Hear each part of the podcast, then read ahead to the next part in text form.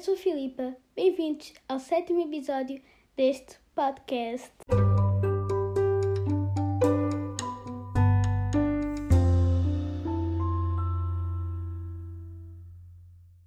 Hoje sou até ao fim, eu tenho muitas novidades.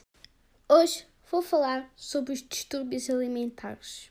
Primeiro, eu vou começar por dizer que existem três tipos de distúrbios alimentares mais comuns. Primeiro, eu vou falar sobre a anorexia nervosa.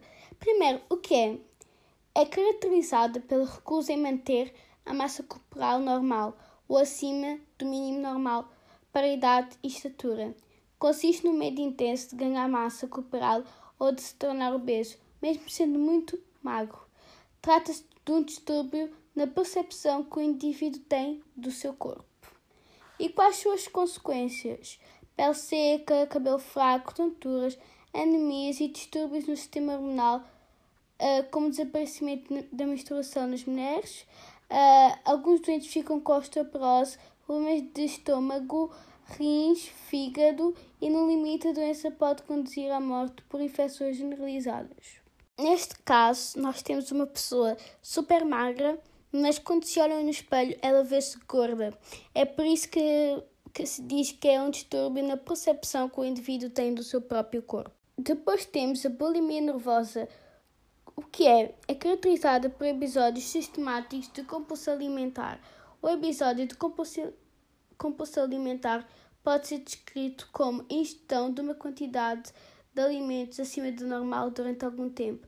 Esses episódios estão associados a um sentimento de perda de controle. É também caracterizada por comportamentos compensatórios que visam a impedir o aumento da massa corporal, como a autoindução de vômito, uso de laxantes, de diuréticos e de outras medicações, jejuns prolongados e exercício físico excessivo. Quais são as consequências? Tonturas, anemia e distúrbios no sistema hormonal. É comum a distensão do estômago, as lesões no esófago, a irritação crónica na garganta e o inchaço nas mãos e nos pés. No limite, a doença pode conduzir à morte por infecções generalizadas. Depois temos a compulsão alimentar, que é o que é? Caracterizada pela ingestão de grandes quantidades de alimento num período de tempo delimitado até duas horas, acompanhado da sensação de perda de controle.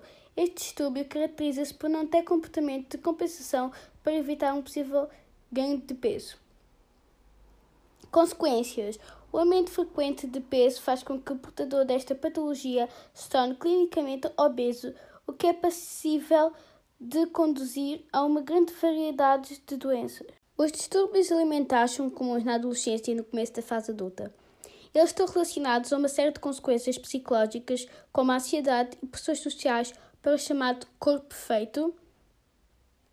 Embora estes distúrbios sejam mais frequentes com pessoas do sexo feminino, com faixa etária entre 12 e 25 anos, no Reino Unido, um estudo feito pelo Serviço Nacional de Saúde mostrou um aumento de 67% em homens entre 26 e 40 anos. Os especialistas que realizaram o estudo concluíram que uma parte considerável destes transtornos alimentares está ligada às redes sociais. Transtorno alimentar é um tema que merece uma atenção especial. O que pode causar um transtorno alimentar? Más hábitos alimentares, dissolução da imagem corporal, autoestima baixa, sentimento de culpa. O que fazer se tiver com distúrbio alimentar? O primeiro passo é tratar o organismo e tratar o corpo. A assistência de um bom psicólogo, um nutricionista e terapias, além dos medicamentos, faz parte das indicações de tratamento para a anorexia nervosa e para os restantes distúrbios.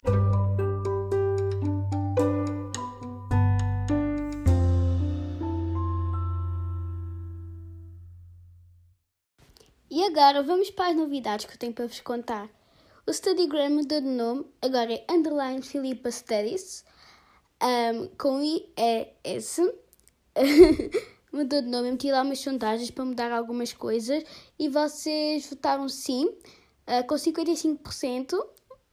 Um, temos um grupo do Telegram, mas o grupo é exclusivo. Uh, só vou abrir as vagas de dois em dois meses. Agora as vagas só vão reabrir dia 21 de julho. Um, e é isso. É novidade mesmo.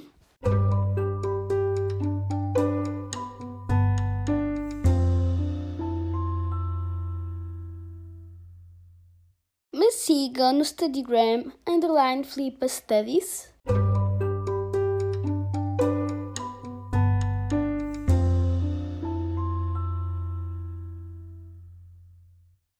Isso, o podcast fica por aqui.